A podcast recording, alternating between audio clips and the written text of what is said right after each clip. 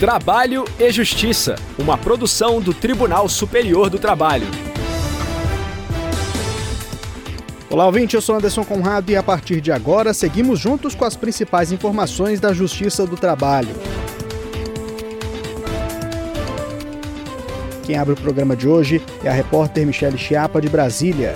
SESC deve adotar medidas de segurança radiológica em consultórios de odontologia no Piauí.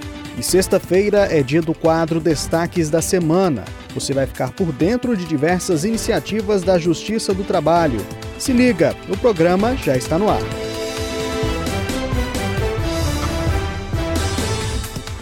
A Administração Regional do Serviço Social do Comércio, SESC, foi condenada por dano moral coletivo e terá de implementar plano de proteção radiológica em todas as unidades que utilizem aparelho de raio-x no Piauí, entre outras obrigações relativas à segurança dos empregados. Saiba mais com a repórter Michele Chiapa.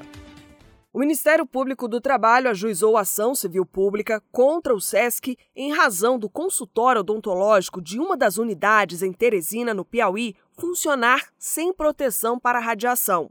Uma investigação constatou que, embora algumas medidas tivessem sido adotadas, a unidade não cumpria outras exigências da norma regulamentadora número 32 do Ministério do Trabalho, a instituição foi condenada pelo juízo de primeiro grau a pagar indenização por danos morais coletivos no valor de 50 mil reais. Além disso, foi determinada a implementação do plano de proteção radiológica e de programas de capacitação na área de radiologia. Em recurso ao Tribunal Regional do Trabalho da 22ª Região no Piauí, o SESC alegou cerceamento de defesa porque o juiz havia negado o pedido de perícia mas o recurso foi rejeitado. Segundo o TRT, em caso de não atendimento do pedido, a parte deve solicitar a realização de perícia em audiência ou nos autos.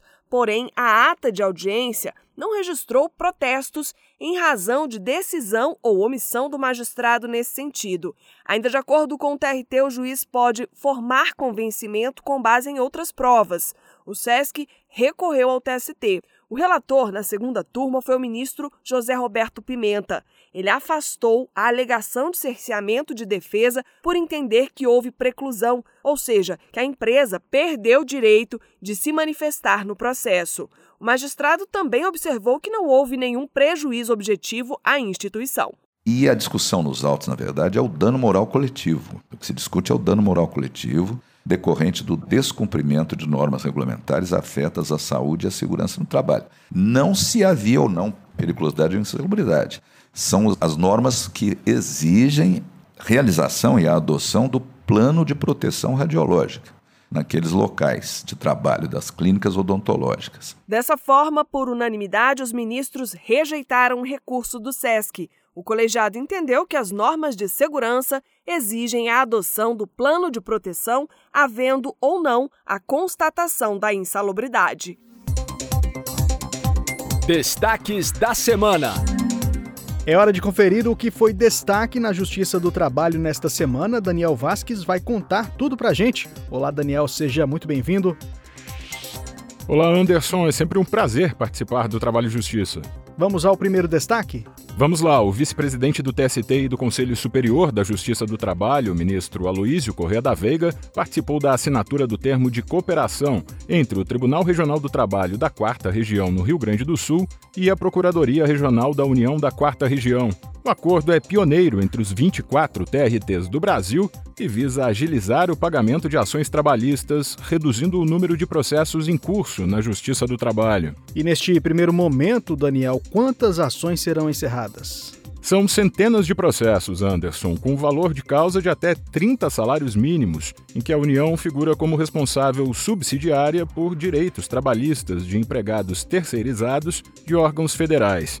Este é o primeiro acordo realizado após a assinatura do termo de cooperação técnica firmado em março entre o TST e a Advocacia Geral da União. A redução das ações se dará por meio da desistência de eventuais recursos. Excelente notícia. Vamos ao próximo assunto. O TST está promovendo uma série de palestras sobre julgamentos de processos trabalhistas com perspectiva de diversidade e inclusão, né, Daniel? Isso mesmo, a primeira etapa, com nove encontros, é conduzida por mulheres e faz parte de um conjunto de ações que vão ser realizadas a cada semestre pelo tribunal. A primeira palestrante foi a ministra das Mulheres, Cida Gonçalves. Ela apresentou dados divulgados pela Organização Internacional do Trabalho no ano passado. De acordo com as informações, as mulheres ainda recebem salários 20% menores que os homens. A ministra ressaltou que esse é apenas um dos desafios a serem enfrentados. Vamos ouvir. Entra em discussão se ela era uma boa mãe, se ela era uma boa mulher, se ela usava mini saia, porque que ela trabalhava, que os filhos ficavam sozinhos. Portanto, o julgamento ele sempre é do estereótipo de gênero.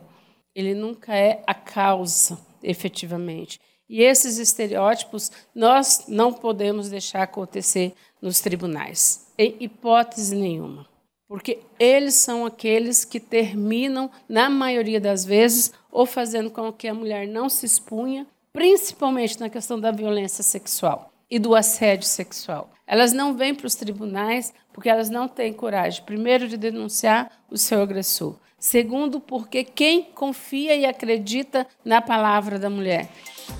Daniel, o evento também visa garantir que o judiciário não reproduza estereótipos e supere o machismo estrutural, não é mesmo? Sim, a proposta é assegurar o direito à igualdade de gênero nos julgamentos trabalhistas. O presidente do TST e do CSJT, ministro Lélio Bentes Corrêa, destacou a recomendação do Conselho Nacional de Justiça para que o Poder Judiciário julgue todos os casos, levando em consideração as particularidades das pessoas envolvidas, a fim de evitar qualquer forma de discriminação. Nós separamos um trecho do que ele falou. E é fundamental lembrar que os debates em torno do protocolo não são nem podem ficar restritos às mulheres. Nós, homens, temos que igualmente dominar os conceitos e a metodologia trazidos pelo documento. A questão do combate à discriminação, ela é uma questão de direitos humanos. Não podemos nos arrogar a condição de defensores de direitos humanos se não os defendermos na sua inteireza. Fica aí a reflexão, lembrando que os encontros são promovidos pelo Centro de Formação e Aperfeiçoamento de Assessores e Servidores do TST. As palestras vão até o dia 6 de junho, sempre às terças-feiras, presencialmente, na sede do TST em Brasília e também por videoconferência. E tem novidade nas plataformas digitais do TST. O quarto episódio do podcast Trabalho em Pauta fala sobre capacitismo. Conta mais pra gente, Daniel. Anderson, o capacitismo é uma forma de discriminar a pessoa com deficiência. O consultor de diversidade e inclusão, Guilherme Barra, que é deficiente visual, detalha no podcast as características do capacitismo e mostra como combater a prática no dia a dia, em especial nas empresas. O ministro do TST, Alexandre Agra Belmonte, analisa o tema do ponto de vista jurídico e destaca as penalidades previstas para quem age com preconceito. O debate é conduzido pela apresentadora Luma Soares. E quem quiser ouvir esse e os demais episódios do podcast Trabalho em Pauta, como deve fazer, Daniel? É super fácil. Os episódios estão disponíveis nas principais plataformas de streaming, como Spotify, Deezer e outras. E também no site do TST, tst.jus.br rádio. Anderson, esses foram os destaques da semana. Obrigado, Daniel Vasques. Até a próxima.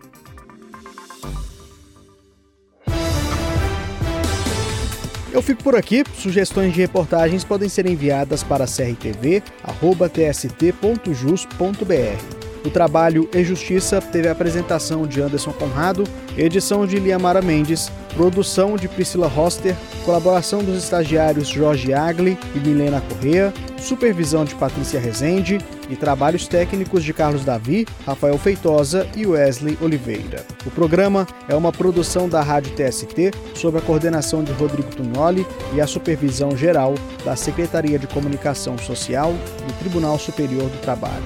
Obrigado pela audiência. Tchau. Trabalho e Justiça, uma produção do Tribunal Superior do Trabalho.